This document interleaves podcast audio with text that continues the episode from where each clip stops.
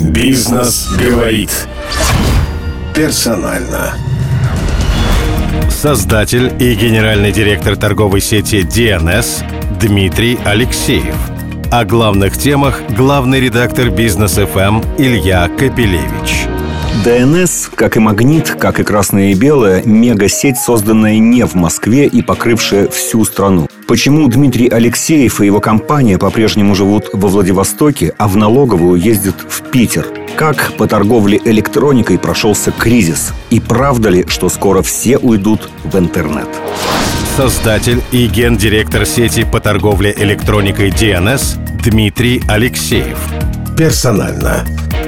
Только на бизнес FM. С нами на связи по Зуму из Владивостока самый известный дальневосточный предприниматель Дмитрий Алексеев, создатель, один из создателей, генеральный директор сети DNS. В Москве ее знают очень мало, в Питере, может быть, чуть больше, зато по всей остальной стране она известна наравне с МВидео и является ну, фактически главным ее конкурентом в масштабах страны. Дмитрий необычный человек, он дальневосточный бизнесмен, он никуда оттуда не приезжает. Я читал, правда, что, ну, по крайней мере, какое-то время назад налоговая, в которой вы обслуживались, находилась в Санкт-Петербурге. Может быть, что-то изменилось. И вот, значит, когда вам надо было какие-то решать вопросы в личном порядке, вы из Владивостока летали в Петербург, в налоговую. Не надоело? Ну, все, все, что вы сказали, верно. Единственное, что э, вы как-то этому придаете какое-то такое излишнее звучание, мне прямо даже неудобно. На самом деле все гораздо скромнее, и я не думаю, что это заслуживает какого-то особого внимания. А налоговая, да, у нас э, находится наша налоговая в Петербурге. Ну да, приходится летать. Ну, ничего страшного, я в Москве часто летаю. У нас страна централизованная, и много э, необходимости есть летать э, в Москву. А почему не в Владивостоке ваша налоговая? Ну, потому что мы, мы там один из крупнейших налогоплательщиков в стране, и у нас несколько налоговых есть по стране, которые занимаются крупнейшими налогоплательщиками. И вот наша так, нам, нам повезло, я, кстати, очень рад. Наша налоговая в Питере расположена в замечательном месте, это фонтанный дом Ахматовой вот как раз находится во дворе налоговой инспекции. Я туда прилетаю в Питер, смотрю на прекрасный город, захожу в музей, культурно э, просвещаюсь, так что во всем есть свои хорошие стороны. Нет, прекрасно, но выглядит все-таки как какая-то издевка. То есть, если ваш головной офис находится во Владивостоке, вы крупный налогоплательщик, Значит, ничего ближе вам не нашли. Вас распределили в Санкт-Петербург. ну вы, вы, вы подождите, вы, вы точно в России живете? Вам это кажется нелогичным, а вам не кажется нелогичным, что в стране невозможно построить ни одну школу, ни один детский садик без участия федеральной программе и не согласовывая это дело в Москве? Дмитрий, я бы еще понял в Москве. Но Санкт-Петербург... Слушайте, подождите, подождите. Вот, Тут как раз логики больше, потому что наоборот, это какой-то, знаете, своего рода, э, можно увидеть в этом символ э, некой децентрализации и попытка включить хотя бы, хотя бы Питер вот в эту гиперцентрализацию российскую. Так что я могу только приветствовать подобные вещи. И...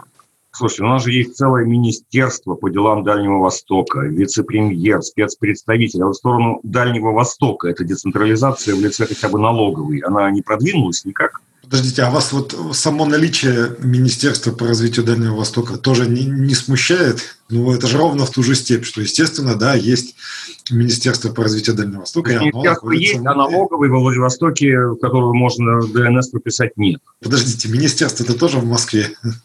Когда а, вы начинали строительство сети по торговле компьютерами, гаджетами, э, электронными и, собственно, электромеханическими устройствами, ну, в общем, у вас mm-hmm. такая полная линейка. Для москвичей я скажу, что это как М-видео, только в масштабах страны.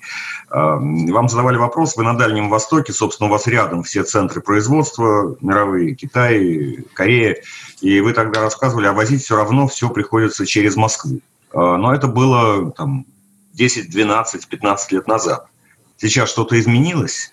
А смотрите, тут есть два ответа на этот вопрос. Во-первых, конечно же, э, надо учитывать, что это у вас типичный взгляд москвича э, на тему того, что у нас тут все рядом. Ну да, конечно, у нас примерно там 4 часа до границы с Китаем ехать на машине, э, но центры производства находится все-таки в районе Гонконга и там, ну, не знаю, Шанхая, это, вот, это, это юг Китая, от нас это примерно 5,5 часов на самолете. Но логистический, конечно, смысл все равно есть. Через Амстердам довести контейнер до Москвы дешевле, чем через Владивосток. В этом и есть... Не изменилось, да? Все так и остается, да? Э, нет, изменилось. Где-то уже лет как пять. Завершился процесс, который шел лет 10-15, наверное. Это обеление, наконец, вот всей таможни. И действительно у нас произошло это изменение. Сейчас не единственная дырка на таможне, которая всегда находилась в Москве. Это уже давно прошедшие времена. Сейчас у нас, э, слава богу, белый рынок, Поэтому действительно есть экономическая целесообразность. У нас много товара, который торгуется на восточной части нашей страны, он везется через дальневосточные порты. И в этом, в общем-то, некая экономическая составляющая целесообразность есть. Просто очень много нюансов. Во-первых, для того, чтобы довести контейнер до Москвы, железнодорожная составляющая достаточно большая. Также известно в мировой логистике, что вот это вот глубокое море, да, дипси, которое, и по нему везется контейнер, от расстояния стоимость не очень сильно зависит. То есть тут экономики ну, тоже есть много. И понятно, вот эти вот э, громадные контейнеровозы, которые, магистральные линии, которые идут с Гонконга в Амстердам, там стоимость э, логистики, ну, действительно, она оптимизирована гораздо сильнее, чем через железную дорогу и контейнерные поезда. То, что еще было лет 10 назад, когда работали внеэкономические законы, работала логика «кто лучше растаможит», да, то есть она уже перестала давно работать, слава богу, тут все хорошо. В 2012-2013 году неподалеку от Владивостока, в городе Артеме, появился завод ДНС. И опять же, я рассказываю москвичам, которые этого не видели, не знают. Москва с вашим брендом почти не знакома, но вы начали собирать и выпускать компьютерную технику, ноутбуки под собственным брендом он по-прежнему жив, какую долю он занимает и как он изменил ваш бизнес?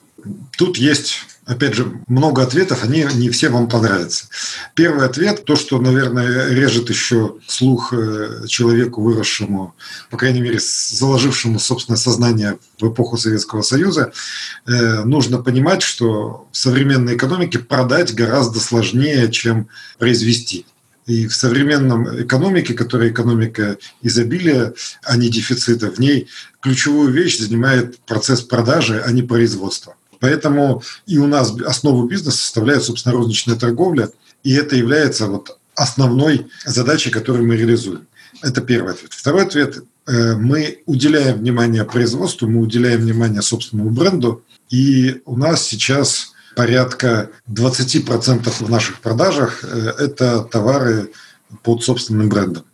Это то, что мы производим. Теперь надо разбираться, что такое мы производим. Потому что, опять же, в сознании человека, выросшего в Советском Союзе, производство это, с одной стороны, заехала железная руда, с другой стороны, выехал, э, не знаю, автомобиль ВАЗ. Такого в современном мире нету. То есть так производство не работает. Современное э, производство – это очень сложные цепочки из поставщиков, где кто-то один делает это, кто-то это, другой делает это, кто-то это и так далее. Да, в нем есть ключевые этапы. Это, например, кто занимается R&D, кто занимается разработкой. И здесь тоже все не так просто, потому что разработкой тоже, как правило, никто один не занимается.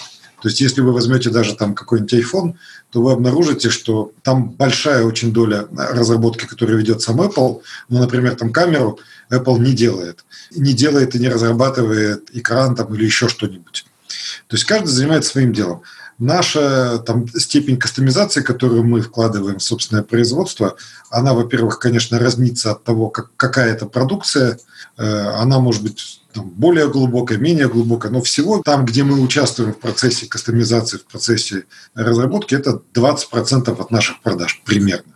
Что касается завода под э, Владивостоком в Артеме, да, он так до сих пор работает. Э, к сожалению, под что этот завод э, затачивали, специализировали, это производство ноутбуков. С тех времен изменился рынок компьютерной техники, изменились техпроцессы, процессора стали паять на платы, память стали паять на платы и так далее. Э, изменилась экономика процесса и целесообразность производства больш, большей части ноутбуков ближе к потребителю перестала. Мы вообще отказались от ноутбуков под собственным брендом. Такая конъюнктура сложилась. Но мы делаем какие-то другие изделия. А зачем это вообще было? коль скоро все-таки именно торговля – это основной бизнес, основная проблема, основная задача. А, зачем а, было это тогда затевать? Работает там как я читал, в то время где-то несколько сотен человек, то есть это не... Нет, нет, нет, нет, несколько сотен не было, э, то есть это там в пике, может, сотни работ, может, может быть, чуть больше сотни, да, работало. Опять же, смотрите, просто чтобы понимать современную розницу, современная розница есть такая э, видимая его часть. Это те магазины, которые есть и в Москве, они тоже теперь появляются. Я надеюсь, что москвичи все больше и больше будут любить компанию ДНС и узнавать ее. Ну, а также они есть у нас по всей стране. Сейчас мы работаем 850 городов, наверное, где, по России, где мы работаем. Всего в России примерно тысяча с чем-то городов. То есть, ну, просто там часть из этих городов, они есть совсем там городки, где живет там несколько тысяч человек. Но во всех городах, в которых живет хотя бы там 50 тысяч человек и меньше, мы уже работаем. Это видимая часть нашего бизнеса. Есть, так сказать, скрытая часть бизнеса – это вот обеспечение всего этого процесса. То есть это логистика, это в том числе и производство, в том числе и разработка, в том числе и дизайн, в том числе и какой-то вот обеспечительные процессы. Это вот такой целый айсберг, который еще скрыт под водой. В зависимости от того, насколько мы хорошо делаем э, те или иные процессы, ну, соответственно, мы можем быть э, более или менее выгодным для наших потребителей. Бизнес говорит персонально. Некоторое время назад вы говорили о конкуренции с Яндекс Маркетом. Обратите внимание, мы им МВидео занимаем примерно половину рынка бытовой техники и электроники.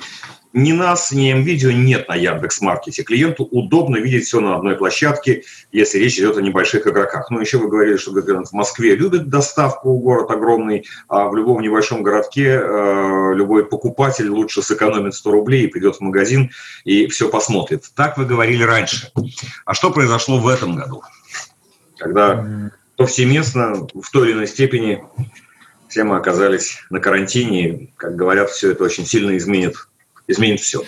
Как раз э, то, что произошло, показало, что э, все меняется и при этом не меняется. Ну, во-первых, все, что я говорил, я и сейчас говорю, что это правда.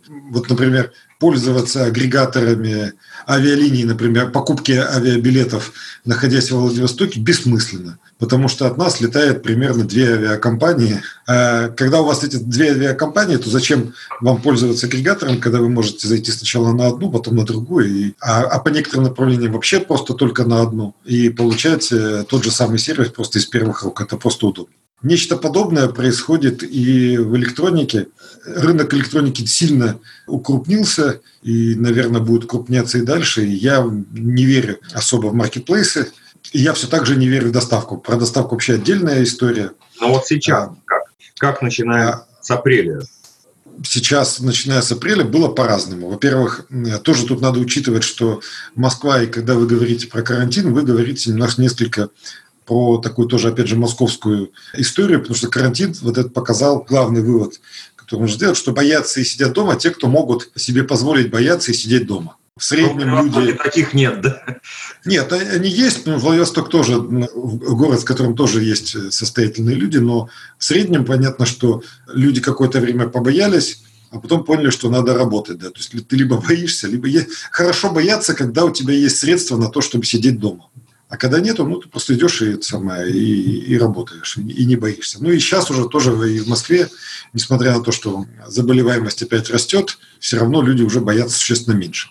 Так вот, э, как раз этот карантин показал, что никакого чуда не произошло. Да, когда физически была запрещена там торговля и можно было покупать только через интернет, ну да, покупали через интернет. Как только открылись торговые центры, люди, естественно, пришли в торговые центры. И все откатилось назад, ну, собственно, как и должно быть. Да, есть некоторый тренд, что интернет-торговля, некоторое перераспределение есть, оно небольшое, но я бы не делал бы, опять же, понимаете, вот эти вот э, московские инвесторы, они же как смотрят на, на рынок, что ну все, то есть теперь будет одно телевидение, ни, ни кино, ни театра не будет, все только один интернет. Ну, естественно, так не будет. Как вы в целом пережили, как сеть, как огромная сеть? Я просто все время говорю Владивосток, но на самом деле, как вы уже и сами упомянули, у вас почти тысяча городов. Ну, не тысяча, 850.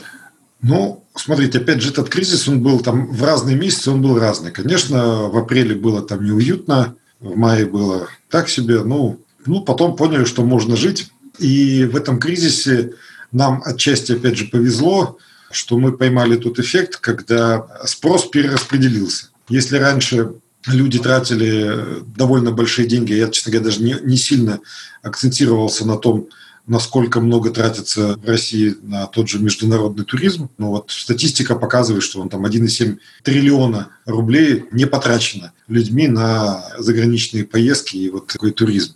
Соответственно, часть этих денег в том числе пришло и на рынок бытовой техники и электроники, потому что у людей стало меньше возможности, не знаю, там, летать по миру, отдыхать и ходить на концерты и получать другое развлечение, а телевизор и компьютер стал э, еще более важным средством э, для развлечения и энтетеймента, и люди более активно стали тратить деньги в нашем сегменте. А курс доллара, точнее падающий курс рубля?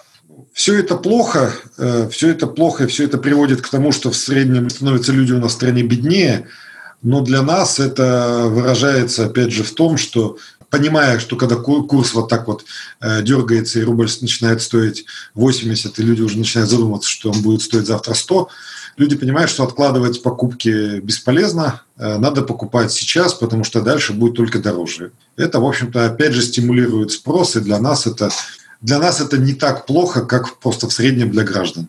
Теперь немного о вас, об истории вашей компании. Ну, наверное, вся страна знает сейчас три таких имени. Это «Магнит», который вышел из Краснодара, но, кстати, затем вышел на биржу, стал такой публичной компанией, в конечном счете продался. Сейчас повсюду гремит красное и белое из Челябинска и ДНС из Владивостока. Но вы не похожи вообще ни на кого. Если я правильно понимаю, компания создана девятью партнерами, причем, когда началось буквально с одного магазина, у вас как было девять, так и осталось. Ну, не совсем. То есть мы все, все-таки партнеры присоединялись по ходу, но на довольно начальных стадиях. Э, мы уже давно единое юрлицо, которое, которое работает по всей стране и находится на налоговом учете в налоговой покрупнейших, которая находится в Санкт-Петербурге. Пусть это и было давно, пусть это и было на начальном этапе, но, вы знаете, я поскольку давно вот работаю на том месте, где работаю, я многие годы получаю и с трудом читаю разные, так сказать, послания от разных предпринимателей, где два партнера, всего два, потом годами, так сказать, ненавидя друг друга, подают в суд, возбуждают друг на друга уголовные дела, и, и для этого достаточно двух. Вот, а у вас такая история, мне кажется, ну, довольно необычной, может быть, какой-то идеальной, пусть это и было на начальном этапе, когда вы вот так вот друг другу доверяли. А, корпоративная структура такая, товарищеская, ну, как бы банда, что ли, или бригада, в хорошем смысле. Я знаю, знаю эти стереотипы про... Вот и президент говорит, да, что на Дальнем Востоке все эти сплошь э, жулики все. Ну, вообще предприниматели жулики, с точки зрения президента, да, на Дальнем Востоке это уж точно. Поэтому мне, мне, мне слово «бригада» в данном контексте совсем не нравится. И это вот э, совершенно какой-то дурацкий имидж, непонятно откуда он взялся. Поверьте. Да я специально сказал, что вас поддеть. Ну вот, я, можете считать, что я подделся, поэтому и отвечаю. Поэтому вот этот имидж, он, конечно, дурацкий, бандитов, поверьте, в Москве, я думаю, не меньше, а то и больше, чем э, в регионах. А в провинции люди попроще, наверное, по открытию и э, поестественнее, что ли, вот нету вот этих вот московских инвесторов, вот этой вот всей э, мути. Отчасти это помогает, конечно же, нам не пуститься вот в это вот в блуд и вот эту вот всякую ерунду.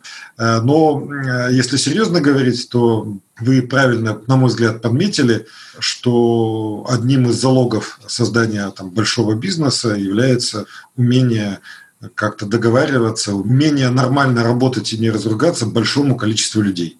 Извините, это, если... а другие считают, и многие считают, и в Америке вам наверняка скажут, что основа бизнеса – это хорошая юридическая рамка. Как говорится, ничего личного, только бизнес. Не делайте бизнес с друзьями. Есть и такая, так сказать, максима. Э, на мой взгляд, большой бизнес без э, команды, которая друг друга понимает и работает, там, не знаю, в унисон.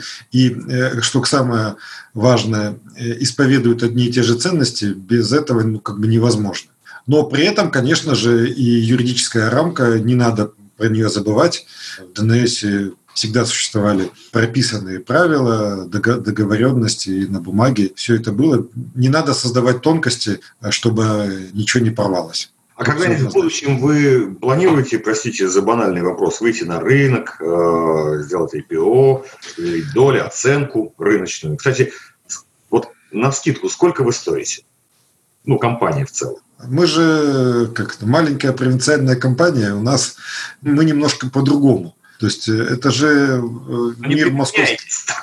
Слушайте, это мир московских инвесторов, где цель бизнеса – это э, урвать бабла и быстро уехать в Италию, да, чтобы у тебя не забрали то, что ты урвал. У нас мы далеко, мы понимаем, что от Италии от нас далеко никуда не уедешь. Да. Мы, мы занимаемся только другими вещами, и в нашей деревне слово IPO считается ругательным, а за него можно в табло отхватить. Понимаете, мне совершенно все равно, сколько стоит компания, и это ну, просто не тот контекст. Меня интересуют другие вещи. Меня интересует, насколько хорошо и адекватно мы делаем тот сервис, ту ценность, которую мы можем донести до наших покупателей. Вот это ценно, а не то, сколько стоит компания. Понятно, что там московские инвесторы, они продают э, собственные акции, и это считается более, там, не знаю, доходным и прибыльным бизнесом. А мы не продаем собственные акции. Наш бизнес является не продажа компании, а продажа бытовой техники и составление вот этого сервиса для людей. Наша задача, чтобы по всей нашей стране, она страна большая, сложная, есть довольно там экзотические города, в которые добраться там сложно, но чтобы по всей этой стране был примерно один и тот же сервис, примерно одно и то же качество и цена товаров была. Мы хотим быть очень лучшим проводником для наших клиентов вот в дивный мир нашей современной цифровой бытовой техники. И мы в это играем. А сколько стоит компания, мне совершенно все равно. Мне деньги не нужны. Нет, если бы вы были композитором и писателем, это бы звучало прям точно убедительно, потому что вы работали бы в таком случае вот на какое-то, так сказать, великое, светлое, гуманное будущее. Но вы все-таки занимаетесь бизнесом. Насколько вам... Ну, да, и что? И что, что? Смотрите, ну... Бизнес, торговля, он измеряется в деньгах все равно, как, как без этого. Не, подождите секунду. Это просто, опять же, разные вещи. Может быть, вы неправильно меня понимаете, когда я говорю, что мне деньги не нужны. Мне деньги не нужны как человеку. Мне очень маленькие потребности. У меня, конечно, хорошая зарплата. Конечно, не как у депутата Государственной Думы, там раза, наверное, в три поменьше, но, но поверьте, этого мне для жизни хватает, и мне больше не нужно. Вот. А для того, чтобы делать большой бизнес, нужны ресурсы? Ну, конечно, нужны ресурсы. Но это, это отдельные вещи. Не надо смешивать э, капитал и бабло. Бизнес говорит персонально. Кстати, про э, торговлю. Э, по крайней мере, очень долгое время, ну, простите, что я как москвич, хотя я был в Владивостоке не раз, но очень кратко. Но... А я в Москве был не раз. Мы в Москве реально очень плохо знаем ваш бренд, поэтому многое, что вы рассказываете, вот для меня на личном опыте абсолютно ново. А, я читал, что, по крайней мере, очень долгое время вы старались вообще развиваться без рекламы, что, конечно, для больших, больших торговых сетей необычно, как минимум. Но вы говорили, и ваши партнеры говорили, лучше открыть больше новых магазинов, вот вам и лучшая реклама. Когда вы открываете новый магазин, во-первых, там, как долго это работало, и во-вторых, вот открытие новых магазинов, причем повсюду, в самых разных, самого разного размера, масштаба городах и даже поселках. Вот как у вас это происходит? Вот надо все-таки, чтобы приехал кто-то из головного офиса, ну, поговорил с местными начальниками, рассказал, там, чем вы будете заниматься, как будете себя вести, какие налоги будете платить, там, ну и так далее, и так далее. Сейчас все расскажу. Ну, во-первых, э, вы правильно подметили, что розничная торговля – это одна из, по крайней мере, пока еще одна из тех богоспасенных отраслей нашей экономики, которая, ну, как я вот сейчас понимаю, практически вообще никак не зависит от государства. И поэтому она и хорошо развивается, и поэтому на там, российский рынок, по крайней мере, электроники и бытовой техники, он находится совершенно на передовых позициях в мире.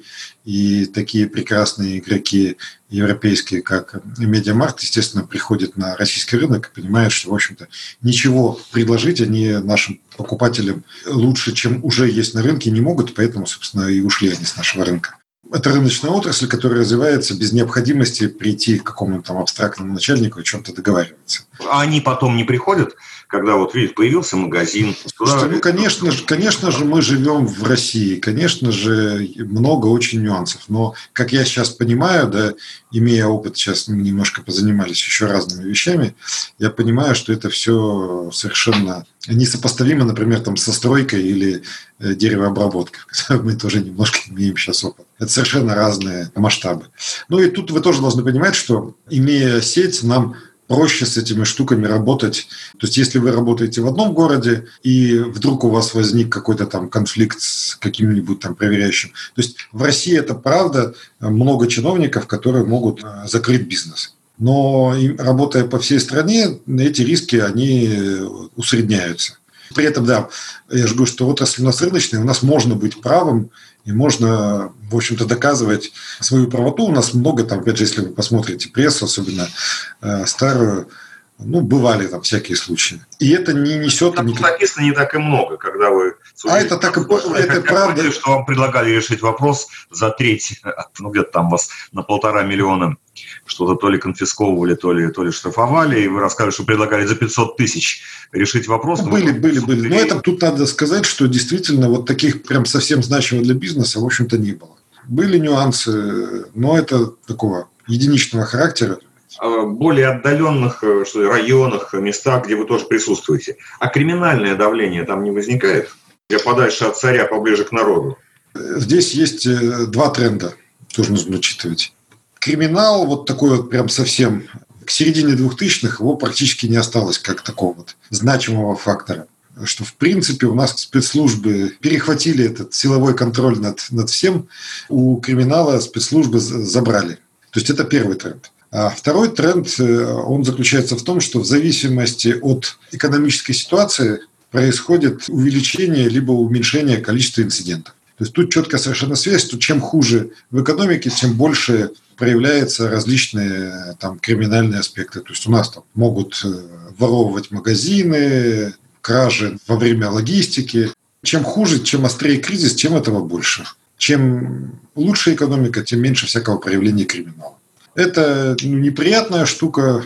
В момент экономического кризиса, опять же, это еще более неприятно. Ну, что ж делать? Живем. То есть вот так сказать, что прям уж ужас, ужас, ужас, ну, наверное, тоже не скажу. То есть в целом так сказать, среда, рамка, в которой ну, вы, ваша отрасль работает, они как бы нормальные. Криминального ну, нет, бюрократическое ну, есть, но вы говорите, что ну как бы ну как бы не, не, не самая большая проблема в вашем. Может, может быть уже, конечно, привыкли и другого ничего не знаем, да. Только но... вот в Петербург приходится летать, чтобы встречаться со своей налоговой. Да. Что еще вы сказали бы государству? Потому что получается, что вы должны быть благодарны ему прям во всем. Ну, судя по тому, как вы сейчас рассказываете. Смотрите, я против крайности и против того, чтобы упрощать все до того, что сказать, да, там, все хорошие или все плохие. Мир сложнее. То есть мне многое не нравится, то, что у нас происходит. Мне не нравится то, что в последнее время э, риторика, знаете, такого модернизма и инноваций, Сколково, технологий, развития сменилась мракобесием и какой-то архаикой. Мне это не нравится. Но это не прямо к вашему бизнесу имеет отношение, или прямо? Это, это отношение к стране в целом, вот к той музыке, к этим, это все оказывает влияние, в том числе и на, на, на наш бизнес. И гиперцентрализация в стране, принятие решений, да, то, что все принимается в Москве, и такое ощущение, что в одном или в двух кабинетах. Это все, конечно, плохо работает, и это хотелось бы, чтобы это развивалось в другую сторону, на, наоборот, в сторону участия граждан в управлении страной, в развитии и улучшении госуправления и так далее, и так далее, и так далее. Ну, а что ж поделать? Ну, вот мы в такой ситуации. Если вы меня спросите, что уже пора ли, пора ли валить, ну, нет, наверное, все-таки валить не пора, надо, наоборот, участвовать в жизни страны. Я всех призываю, там, не знаю, предпринимателей обращать внимание на выборы, обращать внимание, это, это все имеет значение. А вы сами обращаетесь, тем более Дальний Восток сейчас, выборы, конечно. это такая большая история. И ну, конечно. в Море это было, и в Хабаровске это там было, есть. Вот вы, вы сами как-то в этом вовлечены? Да, да, конечно. Я хожу наблюдателем на выборы, я состою в партии роста, я пытаюсь быть активным гражданином. В том числе я считаю, что и предприниматели должны, конечно, не уходить от этого, говорить, что нет, нет, политика это там не наше, это плохое, а в том числе участвовать в жизни страны и чувствовать свою ответственность, что и мы тоже ответственны за то, что происходит в стране. Хорошо, тогда а, не о мракобесии, а о свете, прогрессии и инновации. Угу. Сейчас мы все пытаемся постичь науку data. Более того, говорят, что именно в торговле самый разный. Она чем дальше, тем больше будет играть самую ключевую роль. Что вы об этом думаете? Тем более вы именно ведь компьютерщик по образованию. Да. У вас три высших образования, хотя вы, угу. так сказать, а, стараетесь быть очень простым человеком, но три высших никуда не деть. Ну да, это правда.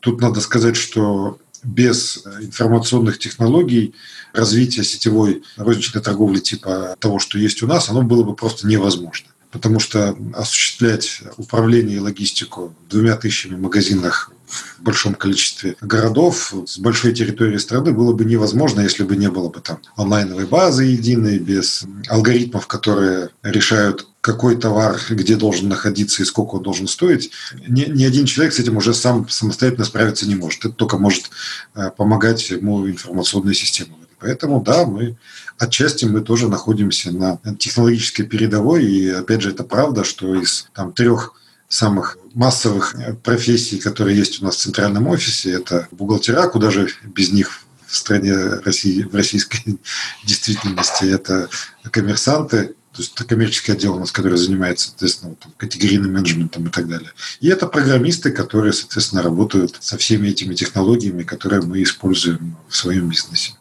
Но опять же, я здесь тоже не призываю цема, пугаться, что сейчас компьютеры, алгоритмы этот пресловутый искусственный интеллект людей везде заменят.